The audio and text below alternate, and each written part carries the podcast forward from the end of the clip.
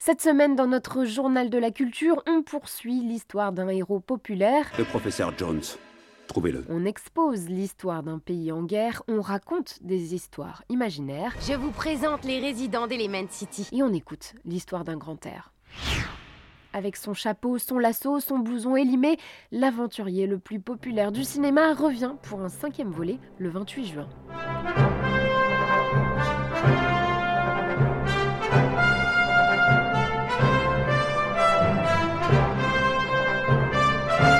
Indiana Jones, bien sûr, encore et toujours incarné par Harrison Ford, l'acteur a enfilé son costume pour la première fois en 1981 sous la houlette alors de George Lucas, producteur, et Steven Spielberg, réalisateur.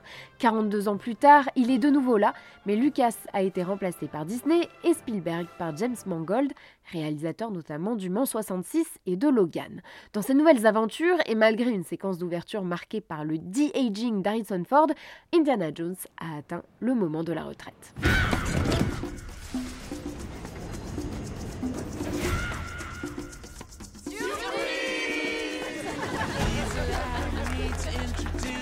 Je pars à la retraite.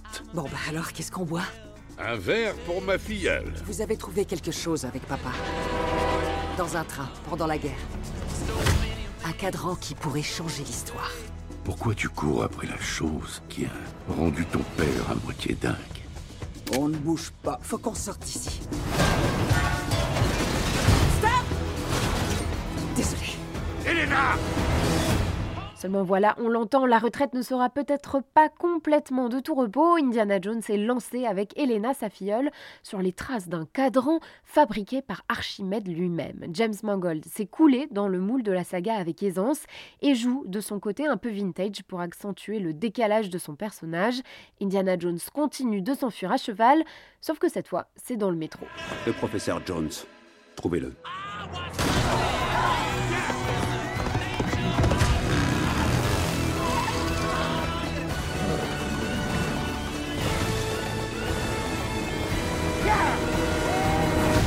La grande qualité de ce cinquième volet est d'avoir enfin fourni à la saga un personnage féminin digne de ce nom. Dans la peau d'Elena, intrépide, malicieuse et un brin manipulatrice, Phoebe Waller-Bridge est excellente. Hitler a commis des erreurs et je vais les réparer grâce à ça. Vous l'avez volé. Et vous ensuite? Et moi ensuite. Ça s'appelle le capitalisme. Alors bien sûr, on regrettera 30 minutes de trop, un abus parfois d'effets spéciaux, mais ce cinquième volet d'Indiana Jones est un plaisir à regarder. C'est une autre histoire impliquant des œuvres d'art anciennes à protéger, mais cette fois, elle est entièrement vraie. Jusqu'en novembre prochain, le Louvre expose cinq icônes byzantines. Jusqu'ici, rien d'anormal, mais ces peintures ont été exfiltrées d'Ukraine. Dès le début de l'invasion russe en février 2022, la présidente du Louvre, Laurence Descartes, a proposé à ses homologues ukrainiens de garder leurs précieux objets. Ce n'est qu'en octobre que le musée Bodan et Varvara Kanenko, situé à Kiev, a accepté cette offre. Jours plus tôt, une roquette avait soufflé toutes les fenêtres du bâtiment. Le musée et le Louvre décident alors d'évacuer en urgence les biens les plus précieux, dont ces cinq icônes rarissimes. Quatre viennent d'un monastère égyptien, la cinquième est un petit panneau confectionné au XIIIe siècle. C'est sous escorte militaire qu'elles ont été convoyées via la Pologne et l'Allemagne en mai dernier. Là-haut, vice-versa, Toy Story, Ratatouille, les studios Pixar n'ont pas leur pareil pour créer des mondes imaginaires. Leur dernier film d'animation en date, Élémentaire, sort ce mercredi 21 juin et il ne déroge pas à la règle. Je vous présente les résidents d'Element City. Les aériens ont souvent la tête dans les nuages.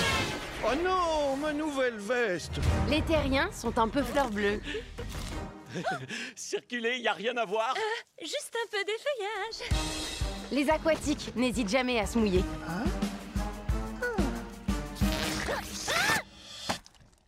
Au secours. Et nous, les flamboyants Votre commande? On est tout feu, tout flamme. Et la jeune flamme est donc une flamboyante qui travaille dans le magasin de son père et essaie de ne pas perdre ses nerfs face aux clients indélicats. Sauf qu'un jour, elle rencontre Flack, un aquatique, comprend que le magasin est en danger, elle va alors se retrouver tiraillée entre sa loyauté envers sa famille et l'appel de l'inconnu. Flamme, j'ai l'impression que tu as changé. Un aquatique C'est ici que t'habites? C'est l'appartement de ma mère. Et on a deux enfants qui doivent nager quelque part. Marco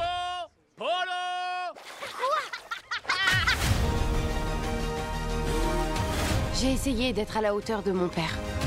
Mais je ne me suis jamais demandé ce que je rêvais de faire.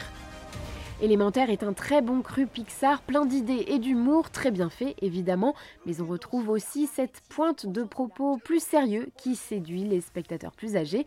Il est ici question d'exil, d'identité et d'accueil, alors que les flamboyants vivent reclus dans un quartier et sont mal accueillis dans les autres. L'histoire de Flamme rappelle celle des secondes générations d'immigrés, souvent étouffés par les attentes de leurs parents et conditionnés à des horizons plus étroits. Bref, c'est non seulement divertissant, mais c'est aussi très intelligent. Tu vois? Il adore ça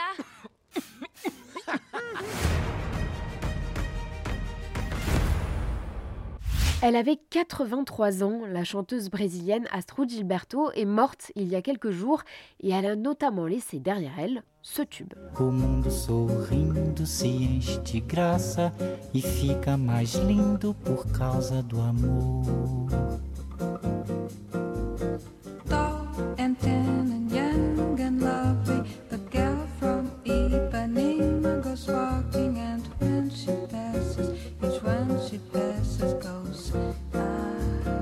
The Girl from Ipanema, l'homme qu'on entend chanter, et Joan Gilberto, le mari d'Astrud, et guitariste sur la chanson.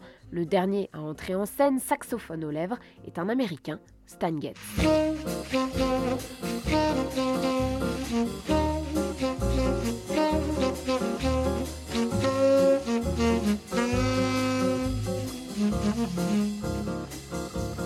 Cette chanson n'est pas la première de Bossa Nova, mais c'est celle qui va faire connaître ce genre musical au monde entier en 1963. C'est une samba ralentie, chantée presque en murmurant, et elle est ici teintée de jazz. Résultat, les musiciens brésiliens vont commencer à s'exporter et trouver du travail aux États-Unis, et la bossa nova va envahir les festivals et les stations de radio. Tall and tan and young and lovely, the girl from Ipanema goes walking, and when she passes, each one she passes goes. Ah. Encore aujourd'hui, The Girl from Ipanema est l'un des tubes les plus repris de l'histoire de la musique. Cette version est celle de Frank Sinatra. Et les Brésiliens lui reprocheront notamment de trop mettre en avant la voix par rapport aux percussions. Il en existe aussi des versions françaises, bien sûr. belle et douce comme une voile. Dans sa course, il ne voit qu'elle.